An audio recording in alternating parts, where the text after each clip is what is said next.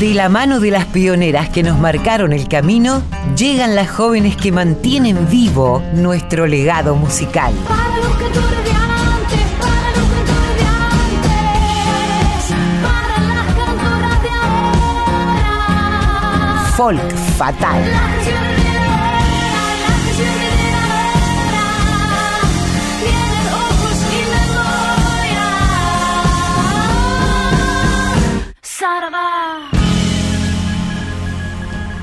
Hola Mavi, bienvenida. Qué bueno encontrarnos otra vez, otro sábado más. Hola, Colo querida. ¿Cuánto espero este momento de folk fatal para encontrarme con vos y con toda nuestra audiencia? ¿Cómo estás? Sí, yo ya estuve desde más tempranito contando que nos íbamos a encontrar, que, que se venía el espacio Folk Fatal y que hoy la idea es hablar de los oficios, ¿no? De los oficios que tienen muchas mujeres a lo largo de nuestra historia, muchas de ellas anónimas, eh, pero inmortalizadas en grandes obras musicales, como nos pasa, ¿no? En general con el cancionero popular. Totalmente. El cancionero refleja también, nos, da una pincelada sobre el trabajo y las mujeres.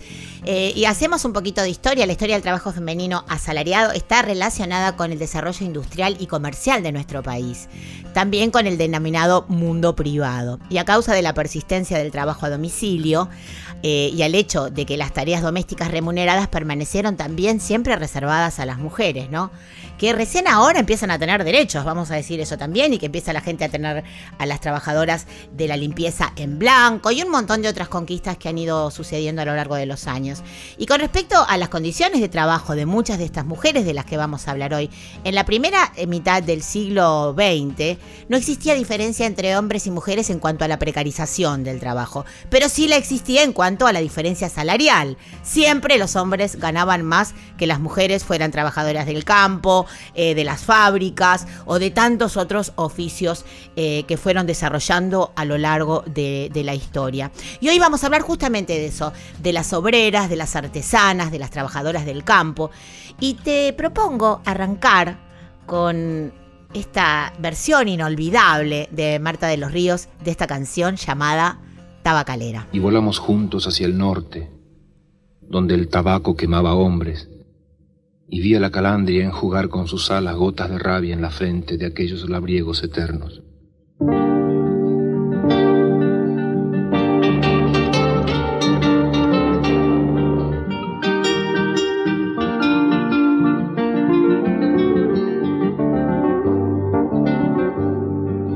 amarga como el sabor de la planta del tabaco. Así es mi vida, patrón, pero le endulza mi canto. Así es mi vida, patrón, pero le endulza mi canto. Mi canto de labrador riega la tierra fecunda, sembrando ilusiones voy en las solladas profundas, sembrando ilusiones voy en las solladas profundas. Y así sembrando gavilla por los tabacales voy, la tierra da maravilla. Y aunque yo la semilla, tengo que fumar del peor. Y aunque yo la semilla, tengo que fumar del peor.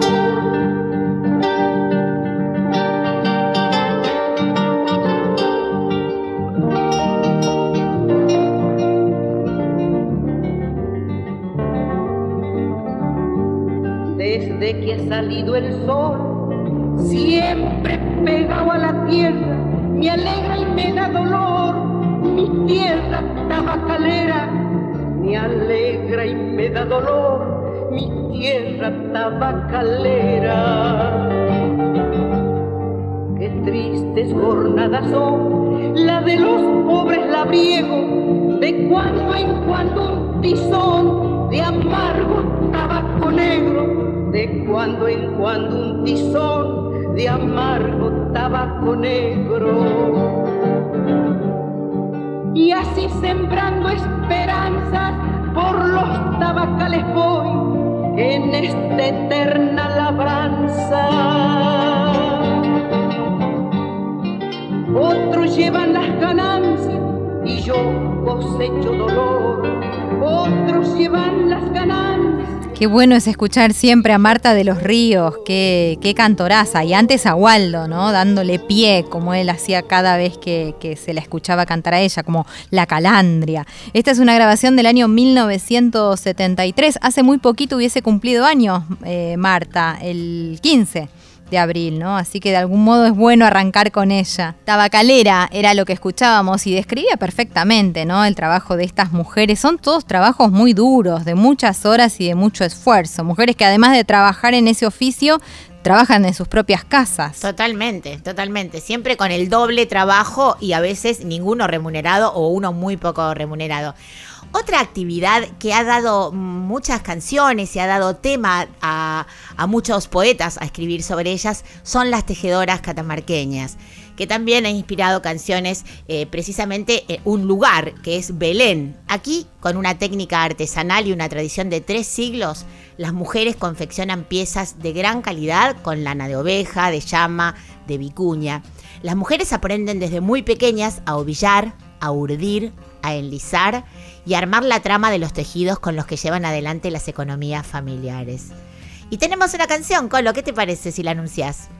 Ay, sí, una, un clásico ya a esta altura, se llama Tejedora Belenista o la Catamarqueña, es un motivo popular, se registró principalmente como, como música únicamente y luego después hubo distintos autores que le fueron poniendo sus letras.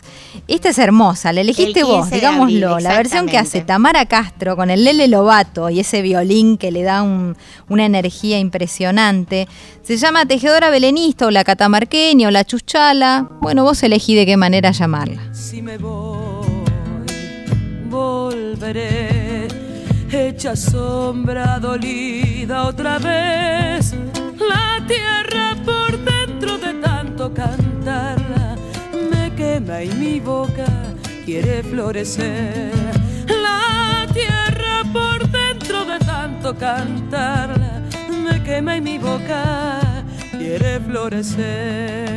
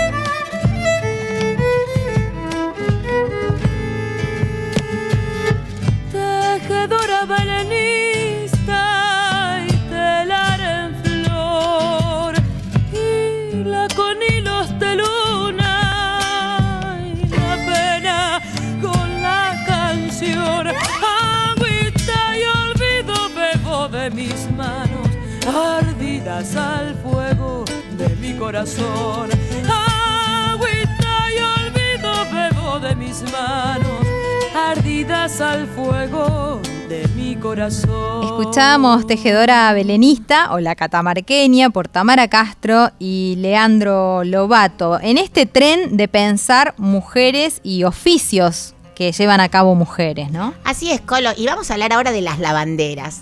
Esas lavanderas que en tantos ríos de nuestro país y de nuestro continente han lavado no solo su ropa, sino también sus penas. No están ausentes en nuestro recorrido de hoy. Grandes canciones inspiradas en ellas. Poetas como José Pedroni, músicos como el Cuchere Guizamón, entre tantos otros, le han dedicado sus versos y sus músicas. Una de las canciones eh, que elegí, esta sí la elegí porque es tristísima, pero una de las más bellas eh, de Violeta Parra que se llama La Bandera y la vamos a escuchar en la voz de la 1. Ah, Estoy hablando de Mercedes Sosa. Y te tiro una frase que dice que es A ver. increíble, que dice, el amor es una mancha que no sale sin dolor. Con esta frase, escuchamos la canción. Uf, Aquí voy con mi canasto de tristezas a lavar al estero del olvido. Dejen, déjenme pasar.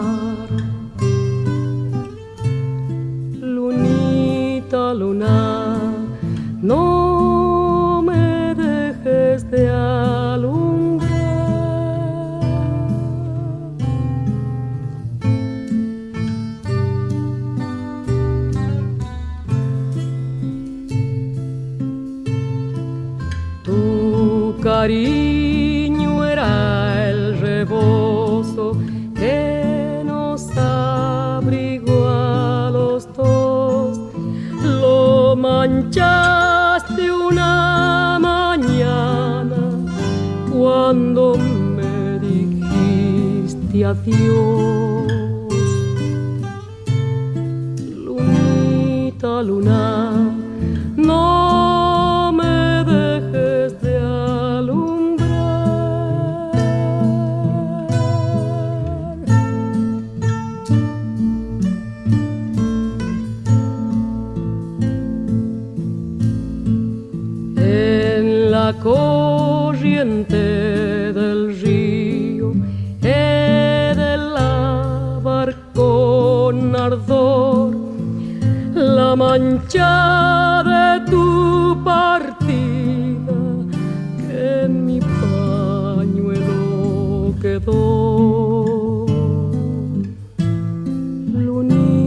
Lunita, luna, no me dejes de alumbrar.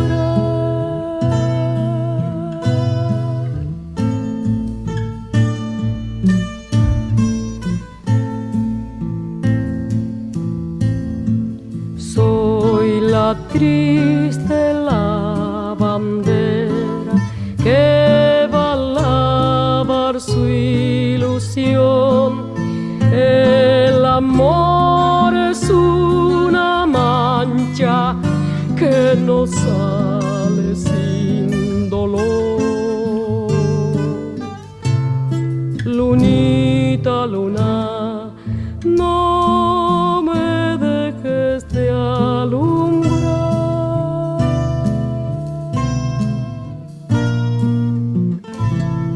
temón, un temón. Ya te lo decía antes de que nos sentáramos a grabar, es impresionante. Eh, impresionante además esta conjunción de Violeta Parra como autora y de Mercedes Sosa como intérprete. No se puede pedir más. Esto se llama La Bandera, es del año 1971 y la banderas ahí por doquier históricamente se retrataron en los cuadros, en los libros y en, las canciones. Eh, la madre de Gardel era lavandera y planchadora, por ejemplo, y, tantas otras mujeres generalmente muy pobres. Eh, en el norte de nuestro país, en, Jujuy, ahí a orillas de- del río Chico, se desarrollaban muchas mujeres en este oficio. Eh, Cuenta la leyenda, dicen que en algún momento decidieron ya con la modernidad generar un tinglado, una especie de galpón gigante cerca del río para que estas mujeres se organizaran y lavaran en piletones, ya no en el agua natural. Resulta que las mujeres se negaron, hicieron una especie de, protesta o de, o de huelga justamente para negarse a estar encerradas, porque ellas sentían que ya formaba parte de su ritual este oficio de poder estar al aire libre bajo, bajo el sol lavando. Es una de las, de las historias que no se cuenta demasiado, ¿no? Como ocurre con todo lo que tiene que ver con las mujeres y los gremios. Eh, el Cuchi Leguizamón le prestó atención a esta historia y a estas mujeres. Eh, se llama La bandera del río Chico, la canción que vamos a escuchar ahora. La va a hacer hermosamente Lorena Astudillo. Desde lejos se las ve, sentadas en la arena lavando ropa en el río. Pueblo puro en ademán con la carga en la cabeza vienen cantando y se van. Pueblo puro en ademán con la carga en la cabeza vienen cantando y se van. El puente hay un rumor, un humo de poleo perfuma el aire y el cielo. La pava bulle feliz y a la espera de los mates interrumpen su trajín. La pava bulle feliz y a la espera de los mates interrumpen su trajín. La bandera, quiero cantarte con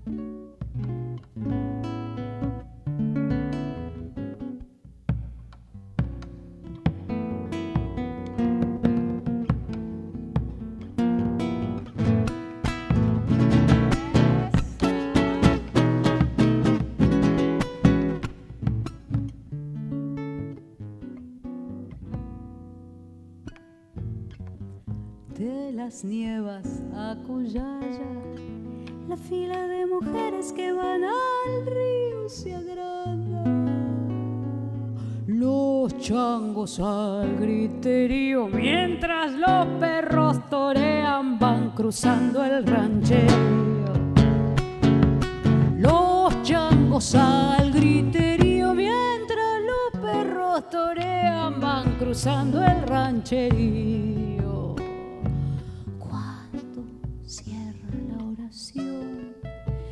Sus guaguas dormidas entre los brazos regresan.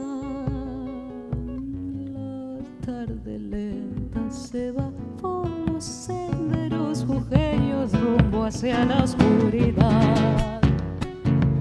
La tarde lenta se va por los senderos jujeños rumbo hacia la oscuridad.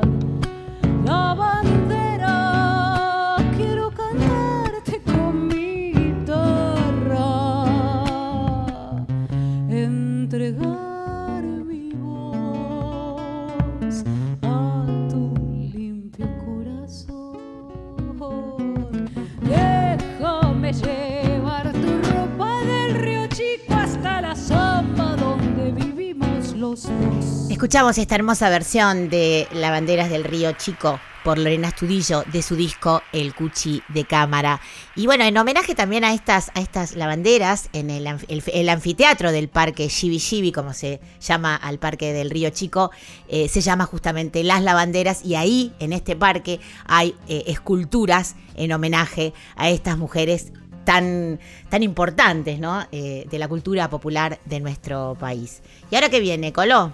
Y un dato, Mavi, eh, un dato más que quería dar, que me olvidé, y es que eh, actualmente ese tinglado o ese galpón que se abrió y que nunca se usó para que las mujeres laven, es un centro cultural. Que, hoy se llama Héctor Tizón y que funciona con un montón de actividades culturales y musicales, ¿no? Las vueltas que da la historia. Eh, súper, súper interesante. Totalmente, todo concentrado además en el mismo lugar, ¿no? A orillas de este río donde esas lavanderas han hecho historia y que sigue desarrollándose en cultura. Eso es muy, muy interesante. Bueno, ¿y ahora qué más tenemos? ¿Qué tenemos? Tenemos uno de los oficios más antiguos. Eh, el viaje de las pastorcitas de Sixto Palavecino es una de las canciones que refleja claramente también este oficio de tantas mujeres. Pensá que esto se transmite de generación en generación. Hablamos miles de veces con Mariana Carrizo, que fue pastorcita, ¿no? Eh, y ahora vamos a escuchar la versión de Melania Pérez, alguien que conoce mucho este terreno, y Peteco Carabajal. El viaje de la pastorcita. Mamá, y hoy no más va a ser porque a las cabras yo me he ido. Voy a ir pa' Buenos Aires y más yo no te las cuido.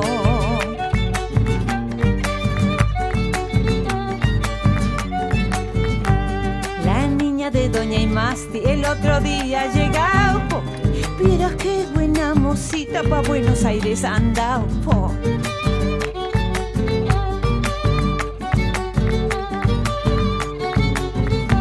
Pero el nombre de esta niña no me puedo recordar, po.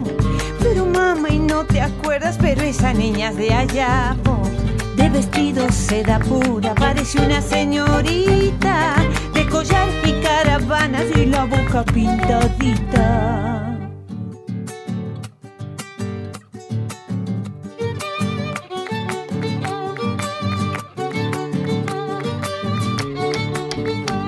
Cuando yo me vaya, mamá, hay mucho cosque de ganar, po. Pinturita pa' la boca y polvos hay de comprar, po.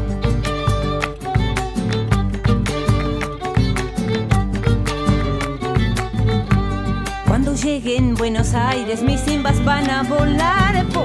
Esa melena yutita yo me voy a hacer cortar.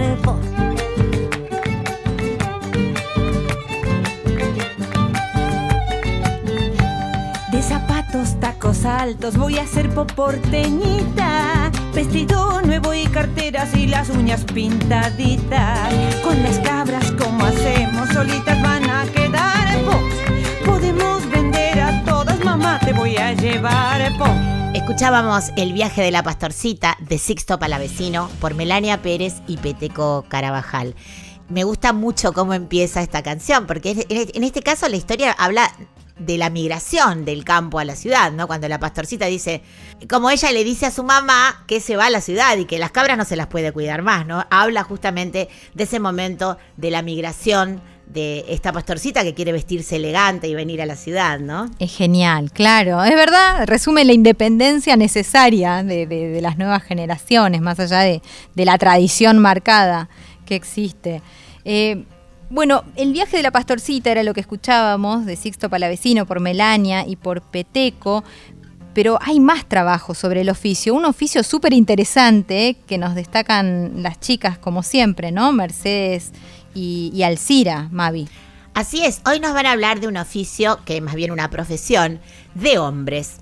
Eh, muchas veces hemos hablado de esto, ¿no? De las autoras que han tenido que poner seudónimos de varón para tener una, una vigencia o una importancia a, eh, a nivel artístico. Y en este caso, nuestras compañeras Mercedes Lisca y Alcira Garido nos van a hablar de las directoras de orquesta. Nos lo cuentan en esta columna. Mujeres en la cultura musical argentina. Pasado y presente.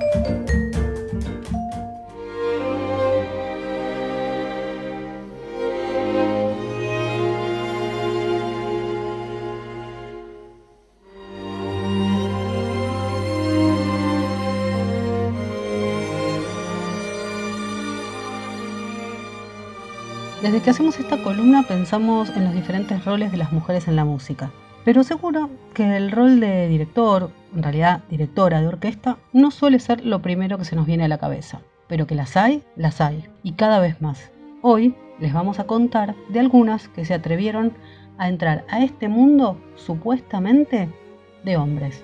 Celia Torrá nació en Concepción del Uruguay, Entre Ríos, en 1884. Fue violinista, pianista, compositora, concertista, docente, directora de orquesta y coros, y la primera mujer en usar la batuta en el Teatro Colón.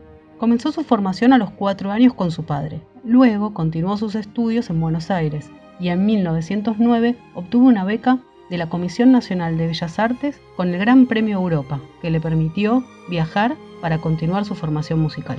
En 1921 decide volver al país y es entonces cuando trabajó por la difusión musical en el norte argentino a pedido del gobierno nacional de Hipólito Yrigoyen. En 1930 fundó y dirigió la Asociación Coral Argentina, organismo que en 1938 se fusionó con la Asociación Sinfónica Femenina. Ambas instituciones brindaron más de 200 conciertos que convirtieron a Celia en una directora de orquesta excepcional. Su trabajo sirvió para profesionalizar a las mujeres instrumentistas en una época de difícil acceso al conocimiento musical. En 1949 obtuvo un gran reconocimiento. Fue elegida para dirigir fragmentos de su propia suite incaica en el escenario del Teatro Colón, junto con Alberto Williams, Felipe Boero, Gilberto Giraldi en aquel evento estuvo al mando de la batuta de una de las orquestas más prestigiosas de toda la Argentina. Fue así como se convirtió en la primera mujer en subir al podio del Gran Teatro. Claudia Montero. Ella nació en Buenos Aires en junio del 62 e inició su formación musical en el Conservatorio Alberto Ginasterra. A comienzos de la década del 2000 se mudó a España a raíz del Corralito, radicándose en la ciudad de Valencia. Durante su carrera realizó composiciones para solistas como Floradela Sachi, Marcelo Bru, Guillermo Anad y Piero Bonaguri, y trabajó con agrupaciones como la Orquesta de Cámara de Buenos Aires, la Orquesta de Cámara de Jerez, la Sinfonieta de París, la Filarmónica de Turín y la Orquesta de Cámara de Grosseto, entre otras. Ganó el premio Grammy Latino a la categoría de Mejor Obra Clásica Contemporánea en el 2014, 2016 y 2018 en la categoría de Mejor Álbum de Música Clásica en 2018, por Mágica y Misteriosa. Lamentablemente, a principios de este año falleció en España. Lucía Sicos. Ella nació en Buenos Aires en 1977, se desempeñó como directora titular de la Banda Sinfónica de la Ciudad de Buenos Aires y directora asistente de la Orquesta Académica del Teatro Colón, con la cual realizó presentaciones de conciertos, ópera y ballet, también, en el marco de cursos, proyectos educativos, dirigió la Orquesta Sinfónica del Estado de San Pablo de Brasil, la Orquesta Sinfónica de Concepción en Chile, la Orquesta de Cadaqués en España y la Orquesta Filarmónica de Buenos Aires. Tuvo también a su cargo la dirección musical del disco Ausencia, ganador del Grammy Latino del 2014 y del disco Mágica y Misteriosa, premiada en la categoría Mejor Álbum de la Música Clásica en los Grammys Latinos del 2018, todos con música de la compositora que hablábamos recién, Claudia Montero. Actualmente se desempeña como docente en la carrera de dirección orquestal de la Facultad de Artes y Ciencias Musicales de la UCA. Está sonando Rincones de Buenos Aires, número 1, Plaza Francia, con composición de Claudia Montero, que hablábamos recién, y la dirección de Lucía Sicos.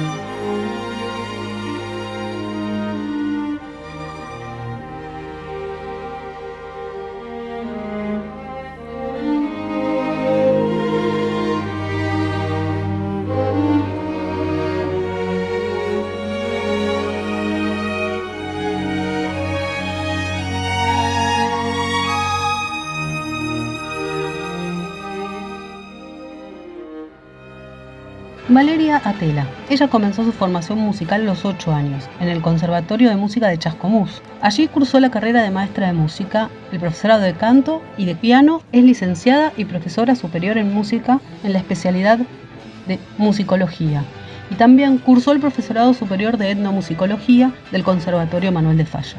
En 1998 fue seleccionada para llevar adelante el proyecto de creación de la orquesta Escuela de Chascomús. En realidad, ella preparó el proyecto, se lo presentó a la municipalidad de su ciudad y puso en marcha una herramienta de integración musical y social sin precedentes. La municipalidad de Chascomús cubrió las horas para cuatro profesores y la empresa Covisur, en aquel momento concesionaria de peajes, le donó los instrumentos. Consiguieron un espacio y la Dirección Provincial de Educación consiguieron un espacio en la Dirección Provincial de Educación y salieron a buscar a los chicos. Al principio eran nada más que 35. El método consiste en el aprendizaje de la música y la práctica orquestal sin necesidad de conocimientos previos. Desde el primer día, los chicos tocan en la orquesta y reciben clases individuales que les permiten modificar sus conductas, proponerse metas y armar sus proyectos de vida. Este proyecto ya lleva 20 años y se replicó en otras ciudades donde Valeria viaja capacitando y transmitiendo la experiencia a las nuevas orquestas que también le ganan vidas a las calles a través de la música. 1.500 chicos y muchísimos voluntarios ya han participado de los proyectos de Orquesta Escuela. Hoy más de 500 chicos juegan papeles activos tanto en las formaciones infantil, juvenil, inicial, preinfantil y coro. Está sonando ahora la suite argentina de la Orquesta Sinfónica Juvenil de la Fundación Soijar que dirige Valeria Atena.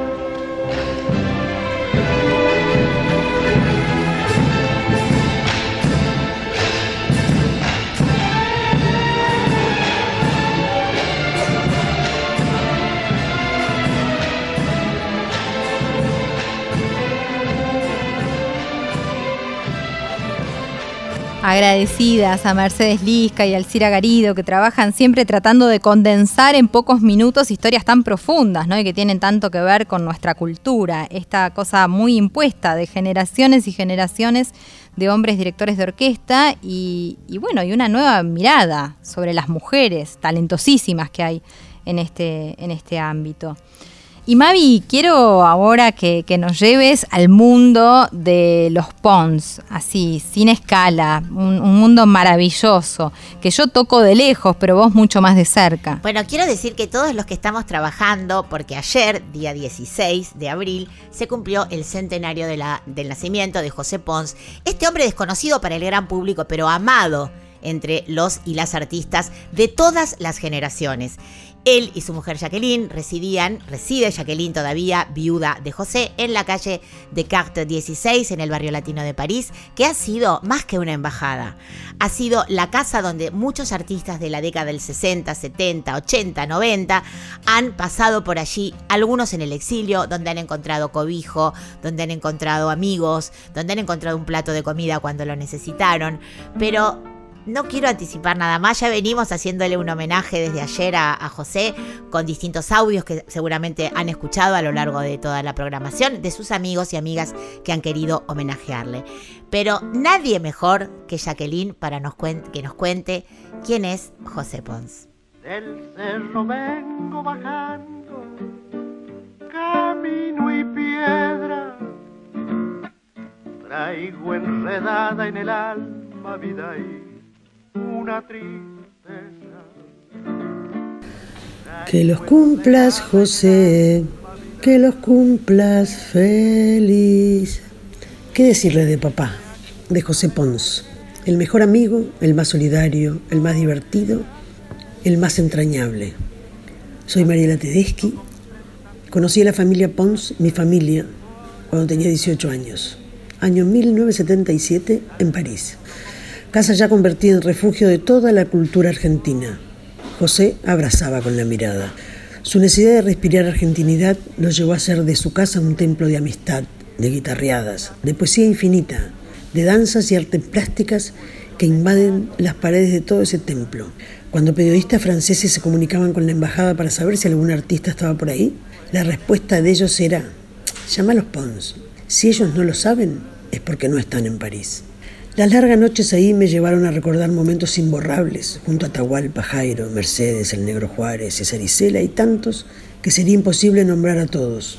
José fue capaz de tomar por pedido de Astor su moto y salir en plena noche a buscar el bandoneón para hacer mágica una noche más. Por ahí llamaba luego de ver un espectáculo argentino a Jacqueline a altas horas de la noche y ella al atender le decía, ¿cuántos son mi amor? En media hora seremos trece a la mesa. Y así de interminables pasaban las noches y los días y los años y la vida misma. Gracias querido José por llenarnos de tanta ternura todos los días, como diría Hamlet Lima Quintana. Feliz cumpleaños. Te amo. A veces soy como el río, llego cantando y sin que nadie lo sepa, vida y me voy. Hoy estamos hablando de los oficios que distintas mujeres de la cultura argentina quedaron plasmados en obras literarias, en obras compositivas. Y si tuviéramos que definir a esta mujer a la que vamos a entrevistar y con la que vamos a charlar esta tarde, podríamos decir que fue una anfitriona de oro. En París, donde residía con su marido y donde ella sigue residiendo, su marido José Pons, de quien estamos también celebrando los 100 años de su nacimiento, acogieron a gran cantidad de artistas que pasaban por allí o que estaban exiliados y no solo les dieron un hogar, un cariño, eh, un plato de comida cuando lo necesitaron, sino que además fueron difusores de todas las obras de esos grandes artistas. Estamos hablando de Jacqueline Pons. Hola Jacqueline, Mavi Díaz te saluda desde Radio Nacional Folclórica. Y bueno, mi primera pregunta es cómo, cómo, cómo se celebra allá en esa casa tan, tan querida y tan, tan famosa y tan necesitada muchas veces por los artistas argentinos, no solamente de la década del 70 y, de, y el 80, sino que sigue siendo un bastión para la cultura argentina. Eh, ¿Cómo están celebrando allá los 100 años de José? Hola querida Mavi, la verdad que, mira, sin José, ¿cómo celebrar? Lo celebramos mirando fotos, haciendo y, y, con esos amigos tan queridos de Argentina que, como vos, que siempre me, me, preguntan cosas, pero bueno, nada más con el recuerdo, el lindo recuerdo. Sin duda, gran cantidad de recuerdos que siguen vivos en su memoria y en esa casa por la que contábamos ha pasado tanta gente. Contanos un poco cómo era José en lo personal, cómo era su, su carácter, eh, cómo era su personalidad. Bueno, José era un hombre muy humilde, muy, muy, era un gran arquitecto decorador, había, había aprendido su oficio solo, porque nunca fue, nunca pudo ir a una escuela, pero tenía mucho talento para todo lo que era dibujos, arquitectura, después vino a ser fotógrafo. Y era, era un hombre que extrañaba mucho su Argentina natal, porque sus padres lo habían uh, traído a, Argelia francesa la época, historia de esta inmigración de la gente que va de un lado del otro. Y, pero cuando llegó a vivir aquí en París uh, conmigo, entonces, eh, todo lo que quería era encontrar de vuelta su, su, Argentina tan querida que para él había quedado como un paraíso, porque llegó a los 11 años casi sin hablar, no, sin hablar francés, y a, y a los dos años tuvo el certificado de estudios que a la época era tener el bachillerato y ya tenía 13 años y empezó a trabajar. Y trabajó toda su vida. Hasta, hasta su muerte, José trabajó. Nunca se jubiló, nunca, nunca fue... Pero era, era un hombre maravilloso. Y cuando, cuando llegamos a París, entonces estaba todo el tiempo buscando empezamos a buscar las peñas donde se podía escuchar música latinoamericana, porque él nunca pudo hacer música por falta de dinero de sus padres, y, pero la música era, era su vida. Entonces empezamos a conocer muchísimos artistas que ya habían llegado. Te hablo de los años 60 y principio del 70 había muchos grupos acá, los incas, los calchaquís, había, había los paraguayos, había íbamos en todas esas peñas y, y, lo pasábamos maravillosamente bien y nos hicimos muchos amigos con esos artistas. Pero un buen día Don Atahualpa llegó con los cantores de Quillahuasi. Así que imagínate, Mavi, para, para José, los cantores de Quillahuasi cuyano, José Mendocino. Así que empezó, lo, lo, lo, conocimos, lo fuimos a conocer, José lo paseó por toda París, le tomó fotos y de ahí empezó esa cadena de amistad que, que ahora es infinita porque al año estuvimos, yo estuve en Argentina por primera vez y, y, y en el aeropuerto a la vuelta me encontré con Astor Piazzolla en el avión. Bueno, me presentaron en el aeropuerto y de ahí salió la temporada tanguera, porque antes era únicamente una temporada folclórica. Esos vínculos que se fueron generando con los distintos artistas, como decís, la etapa folclórica, la etapa tanguera, excedían absolutamente sus atributos como delegado de la Sociedad Argentina de Autores, es decir, los vínculos de amistad, eh, esa, esa casa que abría sus puertas, ese plato de comida, que siempre me gusta decirlo, porque todo el mundo también habla de que lo que había se compartía en la casa, eh, de los que necesitaban eh, quedarse a dormir podían hacerlo, trascendía, como digo, sus funciones, ¿no? Y pasaban a, a generar vínculos de amistad, de intimidad, y también creo que ahí se han estrenado obras. Contame un poquito esto. No había cama en esta casa porque ya los dos hijos del primero casamiento de José, los dos, los dos nuestros, no había cama, pero mesa sí para recibir y para tener. Y se pasaron muchas cosas en esta casa. Por ejemplo, para un cumple de, para un cumple de José, eh, llegó Horacio Ferrer con anticipación y le había mandado un mensaje a Jairo y le dijo, Mario, como lo llamaba siempre, venite rápido que yo he hecho un poema para José, quiero que le ponga música. Y el mismo día del cumple, a eso de las 5, 6 de la tarde, cuando llegó Jairo se encerraron en la habitación de, mis hijos y, José y, y Jairo compuso la música de José de París, escrito por Horacio Ferrer. Esto fue uno de los momentos hermosos porque imagínense, eh, José a la noche cuando se lo cantó Jairo era increíble. Otra anécdota que tengo con, con esta relación que hacía José para, para que la gente se vea, un día le, le, le, le dice Astor, eh, le dice, José le dice a Astor, pero escúchame Astor, escriba para la guitarra, y todos los músicos hacen arreglos que no te gustan. ¿Por qué no escribes para la guitarra? Ah, no conozco el instrumento. ¿Cómo? Si en todas tus orquestas hay una guitarra. Sí, para una orquesta es una cosa, para un, uh, un solista es otra. Entonces teníamos como vecino a gran Roberto Ausel y José le dijo, venite Roberto, a almorzar con nosotros y por una vez se lo voy a pedir, traiga la guitarra, porque eso en mi casa no se hacía, no se pedía ni, guitarra, ni bandoneón, ni nada. Y entonces vino Roberto y almorzamos y después, uh, Roberto, por favor, ¿puedes tocar algo? Y Roberto tocó un tango.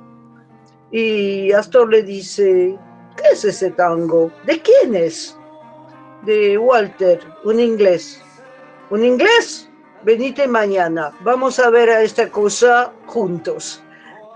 Y al día siguiente ya había escrito tres temas de los cinco temas para guitarra que escribió para Roberto. Eso era lo que pasaba en casa a cada rato. Te escucho y sonrío, como imagino que estás sonriendo vos cuando vas evocando estos recuerdos tan inolvidables, estos momentos imborrables que han dado lugar al crecimiento de muchos artistas, a, superar eh, algunos eh, prejuicios quizás, como en el caso de Astor que me estás contando, y a generar obra, obra inolvidable, obra fundamental de nuestra cultura argentina. Sabemos que, aunque ya José no estaba, muchos artistas han seguido pasando por, por tu casa, han seguido comiendo tu comida, han seguido seguramente enriqueciéndose con tus anécdotas. ¿Cómo has visto vos, eh, que has seguido, como digo, has seguido siendo anfitriona de artistas nuevos, artistas jóvenes, que en su paso por París no han dejado de visitarte? ¿Cómo has vivido esa evolución de la música argentina a través de nuevos artistas que han ido pasando por tu casa? Y bueno, todos esos amigos que, que vinieron, volvieron mucho los, los, de, los de la época de, de José, porque he tenido los padres, pero después he tenido los hijos y hasta los nietos. Y veo los nietos que hacen música maravillosa y, y me encanta. La cosa que me ha gustado mucho es, últimamente ha sido lo que el chamamé sea reconocido de tal manera que la UNESCO lo reconoció y para mí fue una cosa maravillosa porque mi vecino y amigazo Raúl Barbosa es muy responsable también de esta cosa, con muchos otros en Argentina, con Taragó y muchos otros que, que yo quiero mucho. Y hablando de otra cosa, te diré que el malambo ha sido algo muy importante en París. Mira, para eso te voy a pasar mi hijo Fred para que te cuente. Hola, Mavi. Ah, mira, si quieres te puedo contar lo que pasó hace unos dos años, algo así. Vinieron Che Malombo en París y se quedaron como tres meses, quedaron mucho tiempo. Y nosotros fuimos a ver y dijimos, mira, queremos hacer una fiestita ahí. Y bueno, yo tengo un restaurante argentino y dije a mamá, mamá, son muchos, eran como 12 o 15. Le dije, lo hacemos en Santa Carne, en mi restaurante, pero también vamos a invitar a Tongo Pasión, que estaba justamente de casualidad en París. Y vinieron los chicos, que eran, tenían todos 25 años. Y, y, y, cuando se dieron cuenta la gente que conocía a mi mamá, se quedaron como no. Y después con los chicos de Tango Pasión, se armó una fiesta. Y nosotros tan felices que cerramos el restaurante, lo guardamos solamente para nosotros, llamamos a los clientes que habían reservado y dice, no, lo lamento, se, se, quebró algo en el restaurante, no se puede abrir. Y hicimos una de esas fiestas y la verdad que esos chicos tan divinos estaban tan felices de conocer a mi mamá, estaba como, ¡oh! todo lo que decía, todo lo que contaba, estaban como chochos. Y, y, claro que había conocido el chúcaro y todo, obviamente. La verdad fue una... Fue, se quedaron muy amigos, estamos, seguimos uh, amigos en Facebook y, y tienen una gana de volver en París cada fiesta se va a armar. También puedes contar también cuando vino el nieto de Astor, de, que vino a tu casa. Sí, un día me llamó, me llamó el Pipi Piazzolla y me dijo que venía a París a actuar y entonces uh, le dije, mira, tal día podría venir a cenar en mi casa y enseguida me contestó, sí, vendré con, con, con Escalandrum. Y, entonces, uh, como tres días, cuatro días antes de esta cena, me fui a la embajada para un evento que había y, y el responsable de, la, de, de, de, de allá me dice, eh, Jacqueline, parece que tienes invitados el jueves, ¿no? Y le digo, pero ¿cómo lo sabes? Y no, lo que pasa que viene Escalandrum y, y le hemos pedido de hacer un concierto en la embajada y Pipi Piazzolla me contestó, no, no podemos, estamos invitados a lo de Jacqueline Pons. Yo me quedé helada me quedé helada. ¿Cómo puede ser esto entre la embajada y yo? Bueno, recuerdos así hay tantos. Más importantes que cualquier embajada del mundo, porque ustedes han sido eh, han creado un reino, te diría, muy importante, donde los artistas han encontrado, como decimos, un hogar, anécdotas, compañía, inspiración, y esos son ustedes, eso es lo que han dejado. Gracias Fred, gracias Jacqueline por esta charla hermosa que hemos tenido. Les contamos que toda la semana vamos a estar recordando a José en este centenario de su nacimiento a través de distintas programaciones y de micros que hemos ido preparando con testimonios que la familia nos ha mandado y que muchos, muchísimos, muchísimos amigos han querido dejar plasmados en palabras. Se los vamos a mandar para que los guarden eh, con el mismo cariño que guardan tantos recuerdos. En nombre de Radio Nacional Folclórica, gracias por lo que han hecho y por lo que siguen haciendo. Gracias por este significado tan importante eh, que tienen en el corazón de tantos y tantas artistas argentinos y cuentan con, el, con esta casa siempre que, puedan y que quieran difundir cualquier cosa, acá estamos y bueno, les agradecemos infinitamente esta charla, este momento y les mandamos el cariño de nuestra audiencia, del equipo de Radio Nacional y de nuestro programa Cien Volando eh, por este rato tan hermoso que nos han hecho pasar. Un beso enorme. Gracias, Mavi. La verdad, ese homenaje, mi papá estaría honrado, estaría feliz de escuchar tanto cariño, tanto amor y mi mamá este, está muy feliz, la verdad. Y la verdad también que tenemos mucha ganas de volver a Argentina, de volver a verlos a todos, y de, de, de, pero no se puede, obviamente, por la situación actual. Tenemos mucha ganas de regresar a ver la familia y los amigos. Y haremos fiestas, fiestas, fiestas Sí. musicales. Nacido de un rayo de sol con tinto de Francia se embriagó de fe. París fue su fiesta,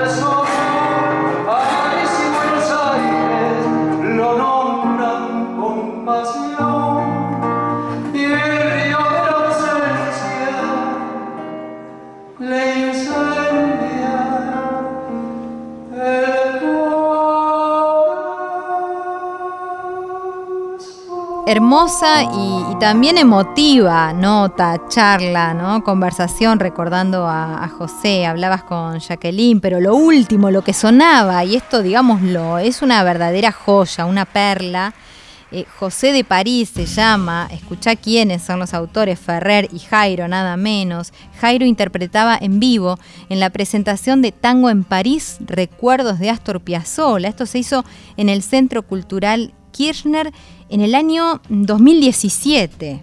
Eh, realmente una, una joyita para cerrar esta conversación, Mavi, y un agradecimiento especial también a Mariela Tedeschi. Sí, Mariela que abre esta, esta entrevista, quisimos poner su audio, ella no, no se deja ver mucho y no quiere hablar mucho, ella es de detrás de las cámaras como ella se describe, pero habrán escuchado por lo que dice la relación tan íntima que ha tenido con los Pons, que a quien se dirige a José como papá.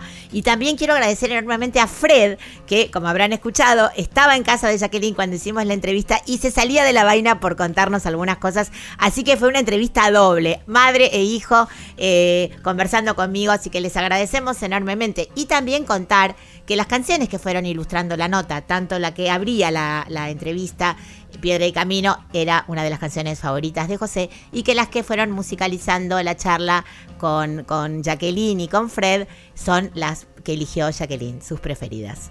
Lindísimo gusto de Jacqueline. Hermosas canciones fueron acompañando la, la charla. Y así con la charla nos fuimos eh, adentrando en, en, este final o en esta despedida, porque, porque bueno, ya es hora de ir cerrando, de aclarar que con estas cuestiones protocolares y que tienen tanto que ver con cuidarnos, este, con escaparle al bicho y cuidarnos entre todos, entre todas, eh, es que muchos de los conciertos que incluso se estuvieron anunciando hace instantes nada más, digamos que esto es grabado, aclarémoslo, eh, han sido reprogramados, se van a reprogramar. Por eso es importante que ustedes antes de ir a los lugares se contacten a través de las redes sociales, hay direcciones, hay teléfonos, con los lugares donde tenían pensado este, disfrutar de, estos shows, ¿no? Mavi, aclarémoslo. Totalmente, totalmente. Bueno, y hablando de redes sociales, recordar que nosotras estamos con nuestro mail abierto a la vez de nuestros corazones para recibir sus propuestas, de sus sugerencias, sus canciones, sus lanzamientos. Eh, si tienen espectáculos, vamos a esperar. Ahora no estamos dando agenda justamente porque estamos atentos y atentas a las restricciones nuevas y a cómo se modifican algunos espectáculos o si se reprograman. Así que ya les iremos contando a lo largo del programa. Recordar seguirnos en arroba 100 volando folk en Instagram y también a la Colomerino, arroba merino colo, a mí, arroba mavidias y por supuesto a nuestra querida Radio Nacional Folclórica arroba folclórica FM 987 y nuestro mail recordarles que es folkfatal arroba gmail.com ¿Y con qué nos vamos, Colo? Ya se nos fue el programa. Bueno, otro oficio, el oficio de pulpera. Eh, me, me gustó la idea que, que, esbozaste ayer mientras pensábamos o, o, armábamos esto, ¿no? ¿Cuáles serían las pul? Porque pulperas hoy por hoy ya no existen, pero existe un correlato, hay que decir, ya eh, generacional en, entre las bartenders, por ejemplo. Claro, hoy sería la bartender de Palermo. Antes era la pulpera. Y decir que esta canción, bueno, ya dijimos la pulpera, ya todo el mundo imagina que es la de Santa Lucía, obviamente. Que se dice que fue una joven que realmente atendía en tiempos de don Juan Manuel de Rosas y que embelezaba, por supuesto, con su belleza a todos los, eh, los vaqueanos que iban por ahí a tomarse su cañita, me imagino yo, o su grapita. ¿Qué se tomarían ahí? Y ¿Qué, sí. les, ¿Qué serviría Y la sí. pulpera, no? Un Manhattan seguro que no. eso- bueno, imaginémoslo. Un Manhattan No, seguro, no Manhattan lo veo, con J. no lo veo. Seguro que no, eso se lo vamos a dejar a las, a las bartenders que seguramente hacen unos cócteles riquísimos. Qué bueno. Bueno, dedicado entonces a las bartenders, a las mozas, a las camareras, este, a todas las chicas que trabajan en la gastronomía, ¿por qué no? La pulpera de Santa Lucía, interpretada por Soledad Villamil en el final del programa. Gracias, Mavi, como siempre, un placer. Bueno, gracias Cris, gracias Vicky, gracias Sarita, gracias Colo y gracias a todo el equipo de Desembolando y de Folk Fatal. Nos vemos el sábado que viene. Era rubia y sus ojos celestes reflejaban la gloria del día y cantaba como una calandria la pulpera de Santa Lucía. Era flor de la vieja parroquia, quien fue el gaucho que no la quería. Los soldados de cuatro cuarteles suspiraban en la pulpería. Le cantó el payador mazorquero con un dulce gemir de vihuelas en la reja que olía jazmines, en el patio que olía diamelas. Con el alma te quiero pulpera y algún día tendrás que ser mía, como lloran por ti las guitarras. Las guitarras de Santa Lucía. Oh.